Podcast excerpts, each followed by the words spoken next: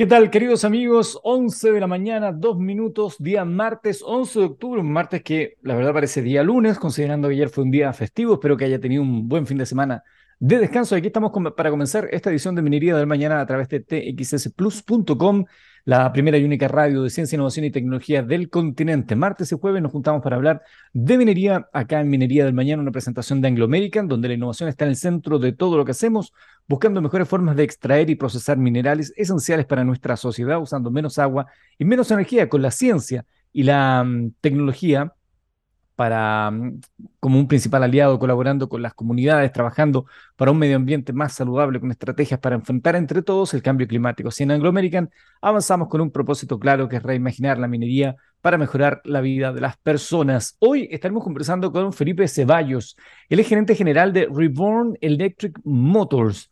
No se confunda con el nombre, que es una empresa chilena em, que están, es la primera empresa chilena, de hecho, que se dedica a la fabricación de buses eléctricos. También realizan reconversión de buses diésel a eléctricos con motores confeccionados en la primera fábrica de Latinoamérica de buses eléctricos. Así que vamos a hablar de, esta, de este movimiento de la electromovilidad con Reborn y cómo está funcionando esta fabricación de buses eléctricos acá en Chile.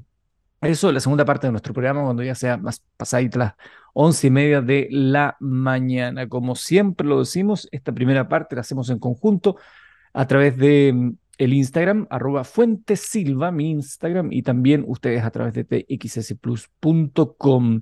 Y les cuento algunas cosas interesantes, cosas que están ocurriendo que de alguna manera se terminan cruzando con el mundo de la minería, que es lo que nos convoca con la ciencia, la tecnología, la innovación. Y lo primero que les quiero contar es del tiranosaurio Rex.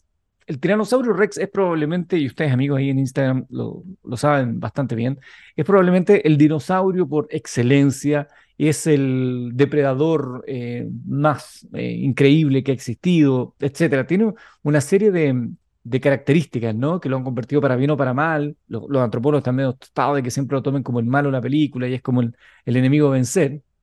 Pero lo cierto es que el tiranosaurio Rex está en el trono como el gran depredador de todos los tiempos. Tenía aproximadamente 12 metros de largo, casi 6 metros de alto.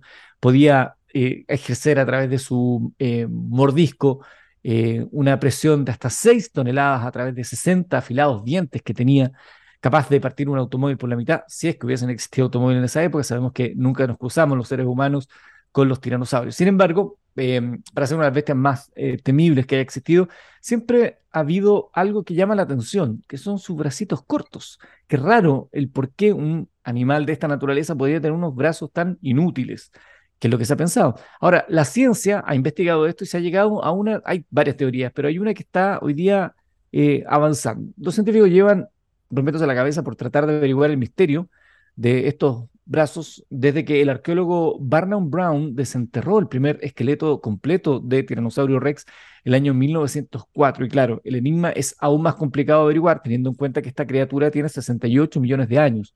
Aún así, no ha disuadido a científicos a buscar sus beneficios evolutivos y las hipótesis van desde agarrar a la hembra durante el sexo la, la distancia supracistos, hasta una solución para no morderse a ellos mismos. Lo que sí está claro es que sus antepasados tenían brazos más grandes, por lo que hay una clara evolución selectiva que hizo que sus extremidades se encogieran. Algunos paleontólogos incluso proponen que los brazos no tenían ninguna función, eran demasiado cortos, no podían tocarse entre sí, ni llegar a la boca, y en su movilidad era bastante limitada, Em, porque no podían estirarse mucho ni hacia adelante ni hacia arriba. Bueno, ahora una nueva investigación de la Universidad de Berkeley, liderado por el paleontólogo Kevin Padion y publicada en la revista Acta Paleontológica Polónica, sugiere que los brazos del tiranosaurio Rex se acortaron con el tiempo para evitar la amputación accidental o intencional de esa manera, cuando una manada de tiranosaurios rex se reuniera sobre un cadáver para alimentarse con sus enormes cabezas y esas poderosas mandíbulas que mencionábamos antes, con esos 60 dientes, no se cortarían sus propias extremidades en el proceso. Al no tener que, los brazos lo suficientemente largos, la posibilidad de que fuera mordido por su propia boca o por una ajena era muy alta. Eh, según este reporte, imagina una cacería de esa magnitud, varios tiranosaurios rex adultos pululando alrededor de la víctima, desgarrando y triturando su carne. No sería ventajoso tener extremidades sueltas que también podrían sufrir cortes. Eh, este paleontólogo de apellido plantea la hipótesis de que la selección natural favorecía las extremidades superiores más cortas o anteriores en realidad, más cortas, ya que los brazos eran de poca utilidad para los carnívoros. Sin embargo, se sabe que sus brazos eran bastante fuertes. Los análisis han demostrado que el brazo de un tiranosaurio rex podría levantar 181 kilos, a pesar de ser bastante inútiles en términos de, coordinación. Henry Farnfern Osborne, quien describió y puso el, el, nombre al tiranosaurio rex, planteó la hipótesis de que los brazos cortos podrían haber sido abrazaderas pectorales, extremidades que sostenían a la hembra en su lugar durante la cópula, algo parecido a los broches pélvicos de algunos tiburones y mantarrayas que son aletas modificadas, pero no hay evidencia al respecto. Además, las hembras tienen las mismas extremidades y los brazos están muy cerca del cuerpo, por lo que no está claro cómo serían efectivos para sostener o rodear a otro animal tan grande. Otros científicos, bueno, cuando leí esto empecé a buscar qué otra teoría bien, ¿no? Y otros científicos han teorizado sobre la posibilidad de que los brazos se usaran como una palanca para que el tiranosaurio rex levantara, se levantara del suelo en caso de una caída, una suerte de bastón. O tal vez durmieron de tal manera que debían tener una manera de erguirse de nuevo. Y otros paleontólogos creen que los brazos se usaban para agarrar eh, presas que se retorcían antes de ser eh, despachadas. Stanley, Stephen eh, Stanley, de la Universidad de Hawái en Manoa, señalaba que eran como garras, capaces de acuchillar a las presas e infringir heridas mortales. Sin embargo, la hipótesis que más peso ha, ha cobrado, aparte para evitar su amputación accidental, la relacionada con el crecimiento alométrico, así se, así se llama. Esto es la evolución desigual de los órganos de un animal. Ese ritmo disparejo del cuerpo lo vemos en los propios humanos y la mayoría de los vertebrados. Las extremidades de los bebés, por ejemplo, crecen en mayor tamaño que la cabeza, que ya suele ser bastante grande al nacer. Por último, hay quien sostiene que son vestigios, un remanente evolutivo. Los brazos simplemente ya no eran necesarios, como las alas de las aves no voladoras del día de hoy, como las avestruces, por ejemplo. Y tal como se comentaba en un artículo del National Geographic, en ocasiones la evolución trabaja por sustracción, va despojando de cosas, no agregando. Los organismos más antiguos tenían más segmentos, por lo que hay una constante pérdida de elementos. Es decir, si un organismo, siendo simple, sobrevive a su entorno, perdura, sin embargo, ninguna de estas teorías y especulaciones parece haber sido completamente probada. Interesante, ¿no? El porqué de los brazos cortos de un tiranosaurio Rex. Otra cosa que tiene que ver con nuestra vida. Eh, si a usted le preguntan cuántas horas tiene un día, probablemente todos vamos a responder 24 horas y fracción, que es lo que nos permite tener los años bisiestos. Sin embargo, no siempre es así. El 29 de junio del año 2022, es decir, este 29 de junio, la Tierra registró el día más corto desde la década de 1960. El más corto desde 1960. 60. Es decir, desde el momento exacto en que comenzamos a medir la rotación del planeta con relojes atómicos de alta precisión. Es el último récord de una tendencia de décadas en la que los días se están haciendo cada vez más cortos y eso lleva obsesionado científicos durante años. Ahora, ¿cómo es eso? ¿Los días cambian de duración? ¿Están así? Suena raro, pero sí. Los días no duran exactamente 24 horas. De hecho, históricamente los días se han ido haciendo cada vez más largos. Sin ir más lejos, hace 1.400 millones de años, los días terrestres tenían menos de 19 horas. Los expertos están convencidos de que el principal motivo es la Luna. A medida que la Luna se acerca, las mareas eh, plantean más fricción a la rotación de la Tierra sobre sí misma y eso al final alarga los días. No obstante, la Luna no explicaría todo. Por ello, Adam Scaife y un equipo del Mid Office decidieron fijarse en un detalle que conocíamos, pero que no habíamos conseguido clarificar. El hecho de que los vientos globales puedan afectar la velocidad de rotación de la Tierra es una consecuencia de las leyes de la física de Newton y que se conoce desde hace mucho tiempo, según explicaba eh, Lo que no sabíamos era cómo le afectaban o cómo, cómo, esto se concretaba. Bueno, el equipo recopiló la velocidad y fuerza de los vientos globales durante las últimas décadas y la compararon con la duración de los días. El resultado fue claro. Las fluctuaciones en la duración del día son predecibles teniendo en cuenta la fuerza de los vientos atmosféricos. Cuanto más fuertes soplan los vientos alrededor de la Tierra, más lentamente gira la Tierra para compensar. Por lo tanto, más larga es la duración del día, según explicaban en esta investigación. La primera sorpresa eh, es que esas fluctuaciones son predecibles con más de un año de antelación.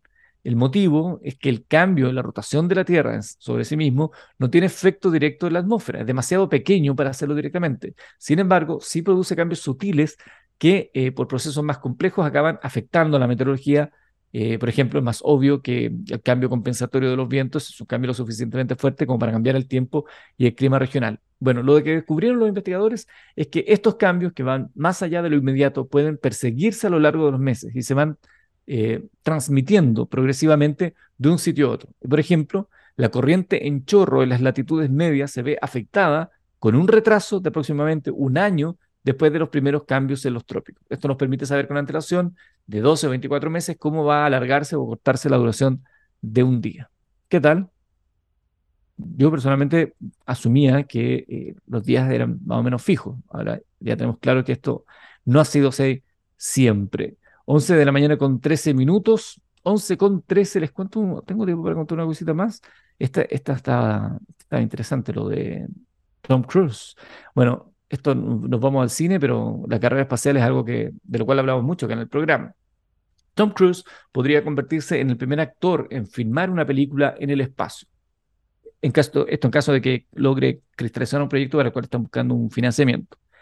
Desde que ha participado en películas de acción, ¿no? Eh, desde Top Gun hasta Jack Reacher o Misión Imposible, Tom Cruise ha demostrado que es un actor al que le gusta romper paradigmas, supera retos, eh, sabemos que no le gusta usar dobles, es generalmente él quien hace las escenas de acción, eh, mm, es un, gallo que, se gana la plata en el set, no, nadie podría decir que se las lleva pelada.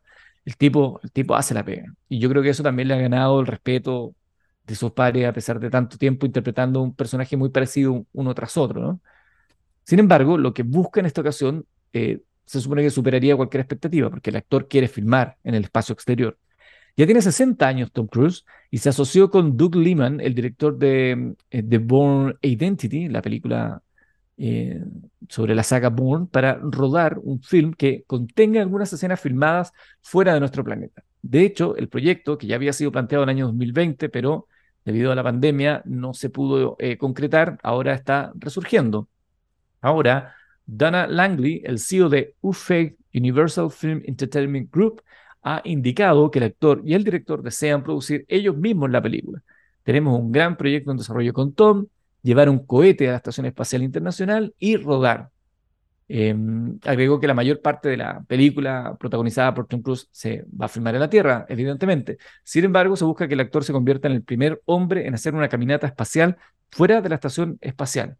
De acuerdo con los reportes extraoficiales, este proyecto tendría un costo de más de 200 millones de dólares. Si uno lo piensa para los estándares de las superproducciones de Hollywood, 200 millones de dólares no es tanta plata, ¿no? Para, uno sí, para uno es, es, lo que no va a conseguir en, varias vidas y reencarnaciones, pero para lo que se, suele eh, eh, invertir en producciones de Hollywood, de, así de megaproducciones, 200 millones de dólares. Bueno, yo creo que Tom Cruise debe tener él 200 millones de dólares, así que no creo que les vaya a costar mucho encontrar esa plata. Bueno, hasta el momento no hay todavía detalles sobre la fecha de producción de la película, que evidentemente la va a protagonizar Tom Cruise de 60 años. Ahora, pese a todo, y yo me puse ahí a buscar y encontré este dato, eh, él podría ser el primer civil en realizar una caminata en el espacio, pero no sería el primero en filmar en el espacio, pues hay una película rusa eh, que se llama Visov, que ya se rodó en el espacio.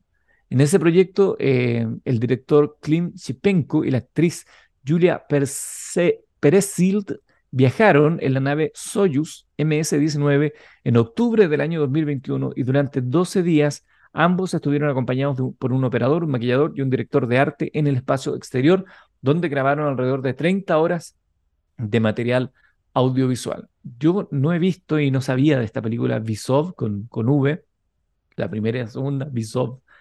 Y no sé bien de qué se trata, me entró la curiosidad de ver esta película, que sería técnicamente la primera en ser eh, rodada en el espacio exterior. Bueno, Tom Cruise quiere ir más allá y quiere hacer una caminata espacial en el espacio, sin efectos especiales, como lo que se ha visto en muchas películas, pero esta vez hecho de veritas, de realidad. Yo creo que Tom Cruise todo lo puede lograr. 11 con 17, vamos a la música. Hoy día no está con Gabriel Cedrés, que está enfermito en su casa, pero está don Marco, y don Marco nos dice que vamos a escuchar. ¿Dónde está don Marco? Su... Por aquí yo lo tenía. Aquí está don Marco Sandoval, que me manda esta información, porque la primera canción que vamos a escuchar hoy día tiene historia. Un 11 de octubre, pero del año 1974. ¿Habían nacido ustedes? Yo no. se publica en Reino Unido el single llamado Killer Queen. Es una canción de la banda de rock Queen. Fue escrita por Freddie Mercury y fue grabada para su tercer álbum que se llama Sure Heart Attack del año 74. Alcanzó el número 2 en la lista de singles del Reino Unido y se convirtió en su primer éxito en Estados Unidos, alcanzando el número 12 en el Billboard Hot 100. La canción trata sobre una prostituta de clase alta y ha sido caracterizada como el himno de Mercury dirigido por el piano a una cortesana que bebe Moet, que es un, espumante. Así que Killer Queen para comenzar musicalmente esta edición de Minería del Mañana. Muy bien, ahí estamos escuchando a Queen entonces para comenzar musicalmente esta edición de Minería del Mañana y ahora nos vamos a las informaciones del ámbito minero, son las 11 de la mañana con 21 minutos. La primera información tiene que ver con el teniente que recupera más de 3.000 toneladas de bolones descartados de molienda. Hace un año que el cerro, en el cerro minero, en el área industrial del Teniente, se desarrolla un proceso que permite recuperar y valorizar el material descartado de los molinos que se acopian a ese lugar. Hoy, gracias a ese tratamiento, se generan tres productos. Mineral que vuelve al proceso de la pila SAC, molino semi-autógeno, que muele las rocas del mineral, chatarra de acero que se vende como material reciclable y bolas de molienda que se recuperan para alimentar molinos de bolas del SAC 1, molino convencional, y la planta de tratamiento de escorias. En el material vienen piedras, fierros, bolas partidas y otros elementos que se pueden reutilizar, pero llega todo muy sucio, entonces acá lo procesamos, está explicando Carlos Tapia, operador de Andes Minerals, empresa que realiza el tratamiento. Héctor Piña, ingeniero especialista de la gerencia de planta, destaca que a la fecha se han recuperado unas 3.000 toneladas de bolones. Con esto eliminamos un pasivo ambiental e incluso disminuimos nuestra huella de carbono porque la generación de acero genera bastante consumo de energía y aquí tomamos un acero que salió como rechazo del proceso para volverlo a incorporar. La meta que tenemos es que de aquí al próximo año desocupar el cerro minero. Guillermo Reyes, experto en prevención de riesgos, secunda este punto y dice que lo importante es reducir a cero o al mínimo los pasivos que pueden quedar. Con esto prácticamente no deberían quedar pasivos ambientales y se recupera material que constituye un valor económico para la división. Eh, uno de los compromisos de desarrollo sustentable de Codelco tiene relación con la economía circular y busca reciclar el 65% de los residuos industriales. Reciclaremos el 100% de los neumáticos mineros y aumentaremos el reciclaje de los principales residuos industriales sólidos no peligrosos de nuestras operaciones y proyectos como aceros, maderas, materiales de embalaje, basura, eh, orgánica y chatarras, plantea la compañía. Continuamos. Minera Ojos del Salado, a propósito de este socavón, primero hablemos de que la SMA formula cuatro cargos a esta minera tras esta situación en Tierra Amarilla. La Superintendencia de Medio Ambiente formuló cuatro cargos contra Minera Ojos del Salado, titular del proyecto de continuidad operacional Mina Alcaparrosa, ubicada a 900 metros al noroeste de la zona urbana de Tierra Amarilla, por el socavón de más de 60 metros de profundidad que se generó el pasado 30 de julio. El superintendente de Medio Ambiente, Manuel Ibarra, eh, superintendente de Medio Ambiente subrogante, ¿no? Emanuel Ibarra explicó que este proceso sancionatorio se inicia luego de analizar toda la información recabada en terreno por el equipo de la Oficina Regional de Atacama de la SMA, información entregada por Nacema Geomin y la DGA, junto con los reportes entregados por la minera en el marco de medidas previsionales, provisionales dictadas pocos días después de la aparición del socavón. Eh, hay una infracción grave por sobre la extracción de mineral de mina Alcaparrosa que constata el incumplimiento de la tasa de producción durante 2019.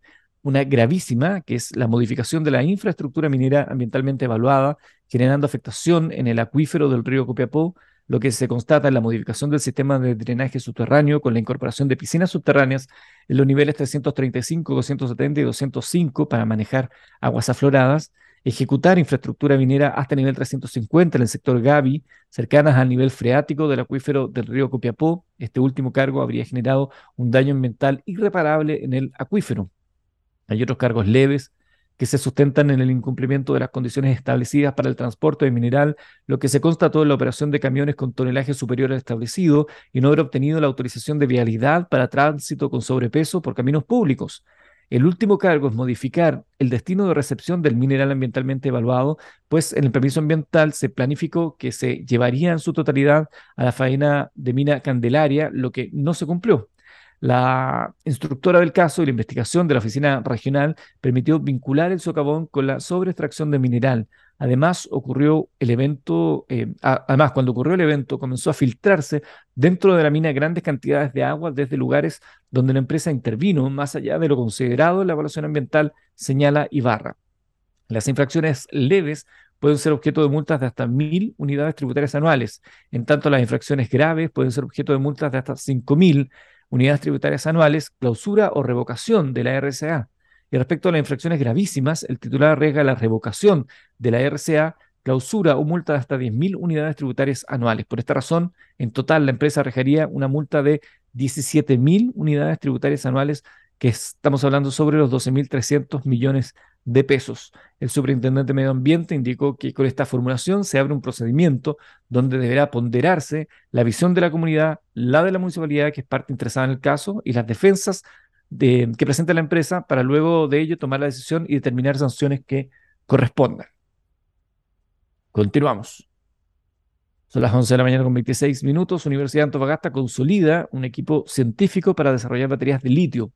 A de lo que vamos a hablar en un rato más sobre electromovilidad y buses eléctricos fabricados acá en Chile. Ya vamos a estar hablando con los encargados de eh, Reborn Electric Motor, con Felipe Ceballos, de esa compañía chilena. Bueno, este proyecto desarrollado por el Centro de Investigación Avanzada del Litio y Minerales Industriales concluyó con importantes avances, con una serie de importantes avances científicos en la generación de nuevos conocimientos, patentamientos y en el área de vinculación concluyó este proyecto FIC-R, denominado Construcción de Baterías de Litio vía Procesos Verdes, desarrollado por el Centro de Investigación Avanzada del Litio y Minerales Industriales de la Universidad de Antofagasta. Este proyecto del Fondo de Innovación para Competitividad Regional del Consejo Regional de Antofagasta fue adjudicado en 2019 y recibió un financiamiento total de 204 millones de pesos. El director del proyecto, el doctor Mario Grágueda Segarra, señaló que en el seminario de cierre que se lograron los objetivos trazados en un inicio, destacando que se dividió en tres etapas. Así que es interesante lo que está ocurriendo ya, a ver si podemos tener en los próximos días a la gente de la Universidad de Antofagasta para que nos cuenten cuáles fueron los avances de este trabajo. 11 con 27, la ministra Marcela Hernando anuncia el cierre del caserón Gavi en Mina Alcaparrózalo, vinculado que estábamos hablando hace algunos momentos. El sector de los caserones Gavi, que están directamente relacionados con la subsidencia, están cerrados definitivamente y nunca más se podrán explotar. Fue la categórica afirmación de la ministra de Minería, Marcela Hernando, tras la mesa técnica intersectorial que lidera su cartera como una manera de dar transparencia a los procesos investigativos y reparatorios emanados de este proceso reuniones con sindicatos, trabajadores de la entidad minera responsable y los organismos de la mesa técnica asociados a la subsidencia o socavón de Tierra Amarilla fueron parte de las actividades desarrolladas por la Secretaría de Estado, quien explicó que desde el Ministerio están trabajando en avanzar en transformaciones que la actividad minera requiere en todas sus escalas para responder a los desafíos propios de la minería sostenible y mm, responsable con el entorno donde se emplazan las faenas. Acabamos de terminar la mesa intersectorial y pura tranquilidad de la ciudadanía, y para tranquilidad de la ciudadanía, dice, los acuerdos son importantísimos. Durante el mes de octubre esperamos que sean ingresadas todas las solicitudes de financiamiento de estudios de los diferentes servicios de la mesa técnica y el gobierno regional para ser revisados y que esperamos inicien en diciembre próximo. Eso nos va a permitir descartar absolutamente si se efectúa actividad minera debajo de la población a una profundidad suficiente. Ocurrido el evento, Cernageomin resolvió el cierre parcial de la faena y desde el Ejecutivo esperan retomar las actividades en los sitios de dicha faena donde existan condiciones para hacerlo. Nuestra idea es que nadie pierda su fuente de trabajo y que no haya ninguna necesidad de hacer eso. Y para eso estamos haciendo todos los esfuerzos que, de coordinación necesarios. Respecto al acuífero dañado, la ministra Hernando manifestó que nos interesa recuperar 1.300.000 metros cúbicos de agua que están en, ese, en este minuto estancados en la profundidad.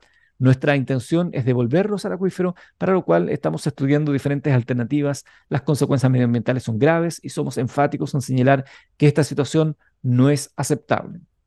El itinerario de la región del desierto florido también contempló la asistencia de la autoridad ministerial al lanzamiento del curso de seguridad minera que impartirá Cerna Geomi. Finalmente, en, informaciones mineras, probabilidad de recesión debilitan expectativas de la demanda del cobre. Cochilco dio a conocer su informe semanal del mercado internacional del cobre, en el que se consigna que el viernes el precio del cobre se situó en torno a los 343.62 la libra, con un leve disminución de 0,9% respecto al viernes 30.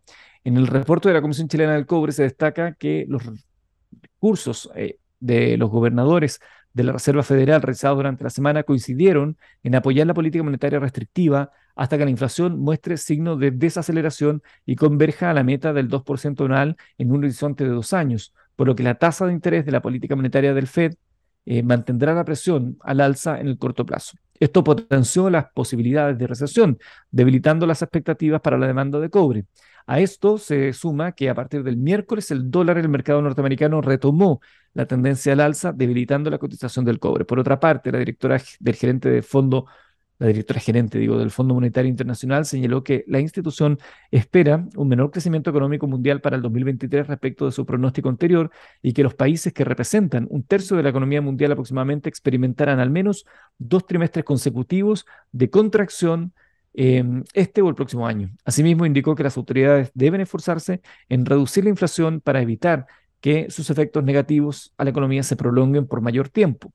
El reporte de Cochilco destacó que durante la semana los inventarios totales de cobre refinado en las tres bolsas de metales registraron un alza de 0,6% respecto al viernes 30 de septiembre, totalizando 214.743 toneladas. El incremento de 5,9% se registró en la Bolsa de Metales de Londres, equivalente a 8.025 toneladas métricas. En lo que va del 2022, los inventarios en las tres bolsas anotan un alza de 12,8% respecto del cierre del año 2021. Vamos a la música, vamos a escuchar a Man Halen con Panamá y al regreso conversamos con Felipe Ceballos, gerente general de Reborn Electric Motors, una empresa chilena que se dedica a la fabricación de buses eléctricos y a la reconversión de buses diésel a eléctricos. 11 de la mañana con 35 minutos y ya tenemos ahí en nuestra pantalla Felipe Ceballos, gerente general de Reborn Electric Motors empresa chilena, la primera empresa chilena dedicada a la fabricación de buses eléctricos y también a la reconversión de buses diésel a eléctricos. Bienvenido, Felipe, gracias por acompañarnos. Hola, Eduardo, muchas gracias, muchas gracias por la invitación. Cuéntanos, Felipe, em, ¿cómo, ¿hace cuánto nacen? ¿Cómo nace Reborn? ¿Dónde están ubicados? todos esos detalles de, como de presentación de ustedes. Bueno, Reborn Eléctrica es una empresa 100% chilena, fue fundada el año 2017 Hoy en día nosotros estamos ubicados en Rancagua y lo que hacemos como empresa es, nuestro objetivo es poder acelerar la migración hacia la electromovilidad y para esto hoy día contamos con dos líneas de productos. Una es la transformación de buses diésel eléctricos, que es tomar buses antiguos y a través de un esquema de economía circular hacerlos renacer como buses nuevos 100% eléctricos. Y tenemos una segunda línea de productos que es la fabricación de buses nuevos, cero kilómetros acá en Chile. Entonces, con estas dos líneas de productos fabricadas en Rancagua, eh, buscamos poder acelerar la migración hacia una movilidad más sostenible. Ahora, dime, Felipe, eh, ¿nacen ya con la, con la, con la forma de, o con, en, la, en, la, mente, en el, original, en el crecimiento de la compañía, de hacer vehículos eléctricos? ¿Ese fue el primer, el primer impulso o esto se fue dando? Sí, mira, de hecho nosotros, nuestro objetivo partió con buses eléctricos esto partió en el 2017. Yo, tanto yo como mi socio Ricardo, los fundadores de la empresa, estábamos buscando de formas distintas ver cómo traer electromovilidad a Chile. Yo estaba intentando ver cómo traer una fábrica de baterías de litio a Chile.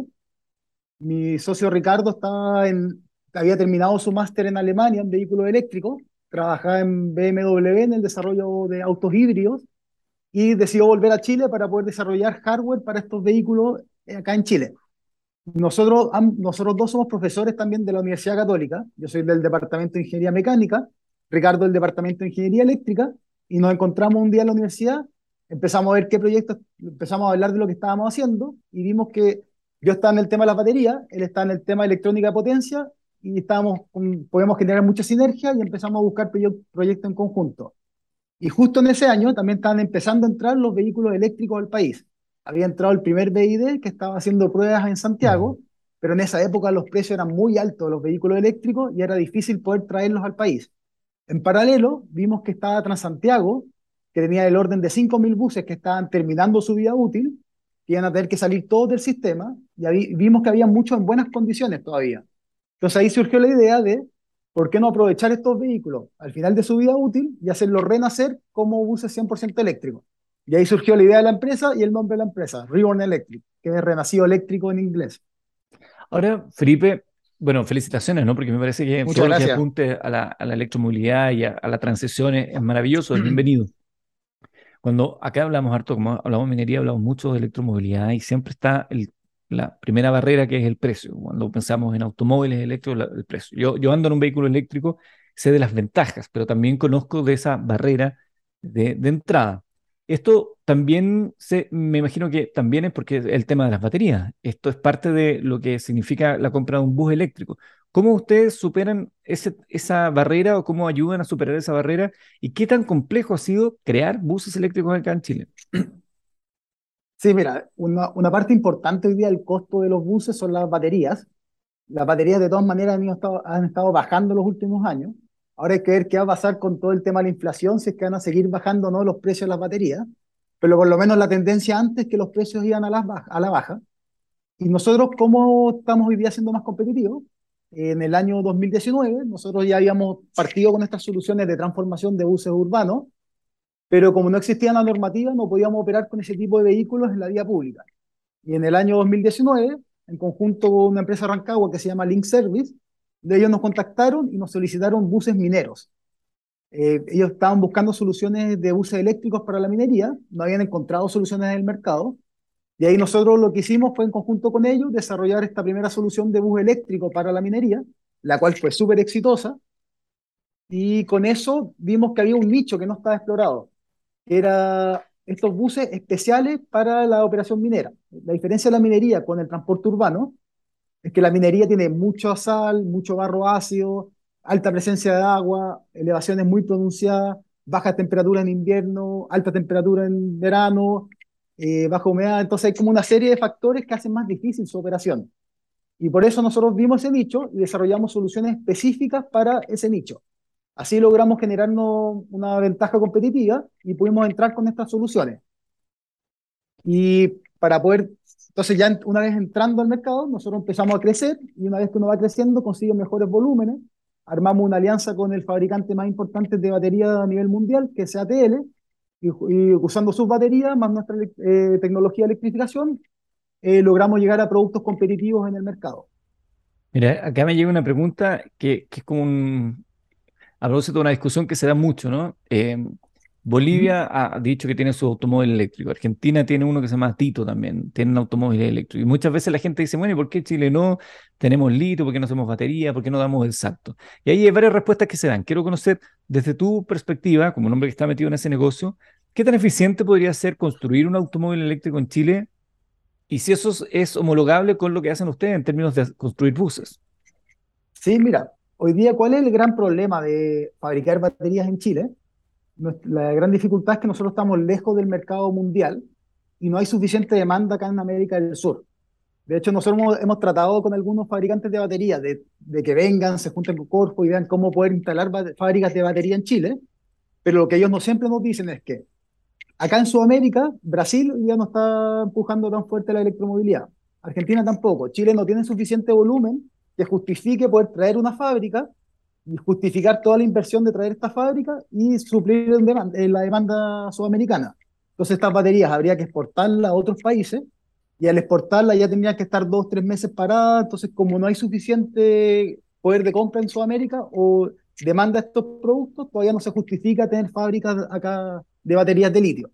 Pero como está hoy día explotando esta tecnología, ya está empezando a entrar Brasil, Argentina, Chile, eh, Colombia, Perú. Entonces, si todos empiezan a empujar y se empieza a generar más volumen, ahí puede que se justifique fabricar las baterías de manera local en América del Sur. Y sobre el, el, paso siguiente, que es la construcción de un vehículo. Construcción de vehículo, habría que ver cuál es el nicho. Acá siempre depende mucho del, del volumen de cuál es el producto que puede ser. Yo veo que en el caso de los buses, por ejemplo, como una industria no tan automatizada como la de los autos y no se requieren vender 500.000 autos al año, puede que se justifique fabricarlo de manera local. En los autos habría que encontrar muy bien el nicho para que den los volúmenes para poder justificar la inversión y llegar a un precio competitivo con los vehículos que vienen de afuera. Se puede hacer, pero hay que buscar bien cuál es el producto específico. No se puede con cualquier tipo de auto lograr esto. Claro. Estamos conversando con Felipe Ceballos, el gerente general y socio fundador de Reborn Electric Motors, una compañía que se dedica, una compañía chilena, por cierto, que se dedica a la fabricación de buses eléctricos, pero también a la reconversión. Y eh, aquí también harta gente pregunta, ¿qué tan complejo es la reconversión de un bus eh, diésel a un bus eléctrico?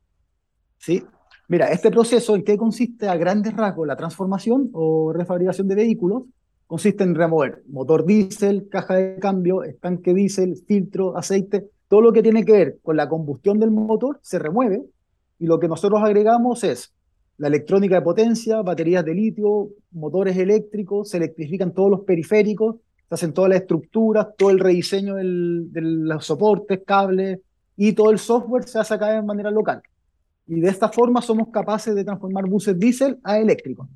En general es un proceso que requiere harta ingeniería, sobre todo en el caso de los taxibuses, debido a uno que tienen limitaciones de, hay limitaciones por peso por eje, hay que lograr mantener el peso original del vehículo, se, al incorporar las baterías, motores, etcétera, hay que adecuarse a los espacios, hay que hacer las memorias de cálculo para que aguanten todos los esfuerzos, entonces es un proceso complejo, pero se puede hacer. Hoy día en Chile hay suficiente conocimiento, hay muy buen nivel técnico para poder desarrollar estas cosas en Chile. Preguntan qué, qué hacen con los motores que sacan y con, con todo lo que le quitan a un bus diésel. Caso de los buses que hemos hecho para Codelco, las transformaciones, los motores diésel se los dejamos al operador para que pueda usarlos como repuesto, sacar piezas o se pueden reciclar derechamente también. Ahí nosotros en ese caso generalmente le dejamos estas componentes al dueño del bus original. ¿Qué autonomía tienen los buses que ustedes están construyendo, Felipe? Nuestros buses tienen una autonomía de 200 kilómetros por carga. Nosotros usamos una batería de... tenemos dos modelos. Tenemos los taxibuses, que es el Keltewe que nosotros denominamos, y tenemos los buses más grandes, que son los Tricahue. Los Keltewe tienen batería de 140 kWh, lo cual le permite una autonomía de 200 kilómetros por carga y realizar las cargas en periodos de 40 minutos. El Tricahue, que es un bus más grande, de 44 pasajeros, de 12 metros de largo, tiene 280 kWh y también tiene una autonomía de 200 kilómetros por carga y carga en periodos de una hora y media, una hora cuarenta. ¿Se puede sacar un, un, estimado de cuánto costaría en términos del consumo de electricidad cada kilómetro en uno de los autobuses que ustedes tienen? Sí, mira, de hecho hoy día como el precio del diésel está aumentando tanto, antes estaba del, orden de un tercio, un cuarto, hoy día ya podemos estar llegando hasta el orden de un quinto del costo de operar eléctrico comparado con el diésel. Claramente dependiendo de los contratos que uno tenga electricidad, suministro, pero uno podría llegar a un cuarto, un quinto del costo de operar uno diésel. O sea, ahí hay un, hay un ahorro considerable. Sí, un ahorro significativo. Hoy día, ¿cuál es la dificultad que existe con los vehículos eléctricos? que el costo de inversión, como comentabas antes, es más caro que el costo de adquirir un vehículo diésel. Pero si uno hace el, costo total del proyecto, viendo el costo de inversión y después todos los costos operativos, el vehículo eléctrico, como el costo operativo es mucho más bajo, puede ser competitivo con un diésel si uno ve como el, el proyecto total, no solo la compra o operación del vehículo. ¿Y los tiempos de carga cómo andan? Hoy día los taxibuses cargan del orden de 40 minutos, los que el Tegue, y los buses más grandes del orden de una hora y media, una hora cuarenta. Es corto el proceso. Sí, la gracia es que nosotros también optimizamos el proceso para poder cargar lo más rápido posible las baterías que existen en el mercado. Entonces también para no tener los buses parados dos, tres horas, lo optimizamos, vimos los protocolos de carga internacional, las químicas de las baterías y llegamos a esta solución de carga más rápido. Oye, Felipe, cuéntanos, en este proceso que llevan ustedes con, con la compañía, ¿cuál ha sido el principal obstáculo que han enfrentado acá en el mercado chileno para lo que ustedes están desarrollando? Mira, en el principio, lo que más nos complicó fue cuando partimos, cuando solo teníamos el producto de transformación de buses diésel eléctricos, lo que más nos costó fue que no existía una normativa que permitiera hacer estos procesos de transformación. Entonces nosotros cuando terminamos nuestro primer bus urbano, el bus ya estaba listo, había hecho todas las pruebas de seguridad, tenía todos los certificados, pero como no existía esta normativa, no teníamos un marco legal que nos permitiera poder operar con estos vehículos en la vía pública. Entonces, con eso, eh, como buena startup, tuvimos que ver qué hacer y ahí pivoteamos para el segmento minero, que como operan en vía, en vía privada, ahí sí se puede operar, dependiendo, depende mucho del dueño del terreno, si es que puede operar o no el vehículo, y con Codelco hicimos una serie, le mostramos todos los certificados que cumplía con todas las normativas internacionales y así nos permitieron operar estos vehículos en su vía, en su vía privada. Esa fue la primera dificultad. La segunda dificultad es cómo poder desde Chile convencer a todos los proveedores que uno puede fabricar acá y así poder escalar este proceso también. Entonces fue harto trabajo con los fabricantes de baterías, motores a nivel internacional para poder convencerlo de que acá en Chile se puede hacer la tecnología y poder desarrollarla acá de manera local. Yo he tenido la oportunidad de, estar en la presentación de em, lanzamientos, por ejemplo, cuando fue la flota eléctrica de Red, Transantiago, o cuando presentaron el primer bus interprovincial de Turbus. Y recuerdo particularmente en el caso de Turbus que ellos eh, señalaban ahí los, los, ejecutivos de la compañía que habían ido a China a hablar con el fabricante de las condiciones específicas y como que había sido un vehículo tailor-made, hecho a la medida de lo que ellos necesitaban y muchas especificaciones técnicas. Eh, ese, eso que antes representaba ir a China y conversar con una compañía grande allá, ustedes lo han superado. Y e, eso, eso llama la atención porque no hace, no hace mucho de que ocurrió eso. Es que nosotros más que trabajar con una fábrica, lo que mostramos es que somos un OEM, un, que es un fabricante de equipo, Original Manufacturing, Original Equipment, Equipment Manufacturer, que es que arma dos equipos finales. Y les mostramos que está la capacidad de hacer todo esto de manera local, y así fuimos generando esta red de proveedores. Y lo que nosotros también tratamos, como Regon Electric, como contaba al principio, nosotros nuestro objetivo es poder desarrollar tecnología en Chile. Entonces también lo que buscamos es hacer integradores de estos buses, ver qué se puede desarrollar en tratar de todo lo que tenga sentido fabricar en el país, tratar de fabricarlo acá de manera local. Entonces, muchos de los hardware se fabrican acá, de las PCB, las estructuras, los cables. Entonces, todo lo que tiene sentido o volumen eh, que justifique fabricarlo en Chile, tratamos de traerlo de manera local. Y lo que no, armamos alianzas con fabricantes internacionales para poder suplirnos de estas componentes. Y así poder llegar al mejor producto posible para el mercado. Otra pregunta, han llegado hartas preguntas hoy día para Felipe. Eh, acá dicen eh, respecto a las eh, sobre los vehículos que ustedes construyen, ¿de dónde son y cuál es el origen que tienen sus? se perdió ahí la última parte, dice sus nomás. Me imagino que se refiere a carrocería, ¿no? Sí, mira, nosotros hoy día, para como fabricamos, terminamos de fabricar el vehículo acá en Chile, el chasis y carrocería vienen de Brasil, las baterías de China los motores antes de Canadá ahora vienen de China y mucha eh, harto del hardware se fabrica acá en Chile.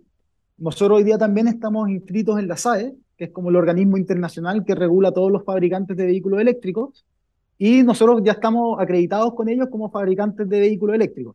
Entonces nos asignaron un código BIM que nosotros podemos eh, ponérselo los números, este es el número identificador que dan los chasis de los vehículos, y nosotros hacemos que el, el, bus nazca como un bus chileno acá en el país. Y em, eh, a propósito, preguntan acá también si es posible reconvertir un automóvil a automóvil eléctrico. Eh, va a ser posible, hoy día existe una normativa que está en Contraloría, el Ministerio de Transporte ya desarrolló una normativa de transformación, la cual está en, Contraloría, y una vez saliendo esta normativa de Contraloría, se va a permitir transformar tanto autos como buses para operaciones en la vía pública. Entonces, o por ahora no se puede, pero ya pronto se debería poder transformar vehículos, tanto autos como buses a eléctricos. O sea, no se puede simplemente porque no hay legislación, porque técnicamente eso ya es posible. Eh, sí, técnicamente es posible, falta solo el marco legal que ya está hoy día en Contraloría, entonces debería estar saliendo pronto y con eso permitir hacer transformaciones de tanto autos como buses. ¿Se abriría, una nueva, ¿Se abriría una nueva área de negocios para Reborn? Yo creo que no solo para nuestra empresa, nosotros vemos que hay hartos también empresas que se dedican a hacer transformaciones de autos, y yo creo que para ellos se les va a abrir un buen mercado con esto. La gracia es que veo que se va a generar, puede que se genere una industria acá en el país de transformadores, que existan gente que transforma autos, gente que transforma grúas, nosotros que transformamos los buses, y así empieza a entrar más gente y entrar y cuanto más tecnología se desarrolle de manera local, más cadena de suministro se va a generar, más proveedores locales, y así puede que se empiece a generar esta industria local. Sí, pues un círculo virtuoso hoy. Cuéntame también de la participación de ustedes en la COP26, ¿no? Esto fue en eh, Glasgow. Sí, Glasgow fue, mi socio Ricardo fue a presentar allá, nos invitaron por nuestra solución de reconversión de buses, y fue bien interesante para poder mostrarle al mundo que desde Chile también estamos desarrollando tecnologías para poder descarbonizar el transporte público. Y fue muy bien acogida esta solución de transformación. De hecho, la encontraron muy innovadora, nos preguntaron harto cómo se podía copiar en otros países también. Entonces fue muy interesante como esta participación en la COP creo que fue la COP26, ya me pierdo con los números. La, de Glasgow fue el 20, sí, que la fue la del 2021. Sí, esa misma. Oye, qué, interesante lo, que, lo que acabas de decir, eh, porque uno pensaría que a lo mejor esto eh, está muy presente en muchos lugares, pero era novedoso lo que ustedes están haciendo. Sí, de hecho, hoy día ya están entrando más, más empresas en el mercado que hacen eh, transformaciones. En Alemania creo que hay una empresa que se llama Peppermint que hace transformaciones. En Brasil otra que se llama, no me acuerdo el nombre, pero ya están empezando a generarse este mercado. Pero es una solución que no hay tanto antes todavía. Hay pocas empresas que hacen transformaciones de vehículos diésel eléctricos. Entonces, fue, es algo pionero que se ha estado haciendo en los últimos años. Oye, Felipe, ¿y cuál es el, el sueño, el anhelo, eh, la próxima meta que tienen ustedes como compañía? Mira, nosotros como Reon Electric Motors, nuestro gran objetivo es desde Chile poder desarrollar tecnología que sea competitiva a nivel... Nuestra próxima meta es no solo quedarnos en el mercado chileno, sino que desde Chile poder desarrollar tecnología de punta que se pueda llevar a otros países del mundo. Y que digan, ah, este bus eléctrico hecho en Chile es muy bueno, tenemos que tener más flota de estos buses eléctricos chilenos. Nuestra meta es poder expandirnos a más zonas con nuestra tecnología. Y mostrar que en Chile se puede hacer tecnología de punta. No, no solo importamos y exportamos, sino que podemos desarrollar tecnología y tecnología competitiva a nivel mundial. Qué notable, Felipe. ¿Y lo que se ve atrás en la fábrica? Sí, esta es la fábrica. A ver, voy a levantar para ver si se ve mejor. Miremos un poquito ahí. La fábrica, esta fábrica en Rancagua. Claro. Nosotros es una fábrica de 3.000 metros cuadrados. Hoy día ya trabajan del orden de 55 personas acá. Y lo que hacemos es eh, acelerar la migración hacia la electromovilidad, transformando estos buses o fabricando buses nuevos, cero kilómetros. Qué notable. Felicitaciones, Felipe. Gracias por acompañarnos acá y contarnos lo que están haciendo ustedes ahí en Rancagua con Reborn Electric Motors. Felicitaciones nuevamente. Todo lo que sea en pos de la electromovilidad, de la transición, bienvenido sea. Y que, y que hayan cada vez más, más autos, más buses, más camiones. Nos conviene a todos, va a haber más puntos de carga. Es, beneficioso para todos. Eso es lo que esperamos, que se masifique la electromovilidad y que cada vez sea más sustentable el transporte. Así que nosotros, con aportar nuestro granito de arena, estamos contentos. Felicitaciones, Felipe, que les vaya muy bien. Muchas gracias, Eduardo. Gusto. Oye, nos vamos a despedir, Felipe. Musicalmente el día de hoy me imagino que te gustará el, el rock. Sí, me gusta harto. Perfecto. Vamos a escuchar a. ¿Cómo se llama? Ten, ¿no? Eh, don Marcos, sí, hagamos un gestito ahí. Ah, sí, perfecto, sí, porque veo que hay una cosa. Back in Black, el you shoot, you shoot, Me All Night Long para despedir esta edición de día martes. Que tenga un excelente día. Muchas gracias ahí a Felipe nuevamente y gracias a todos. Chau.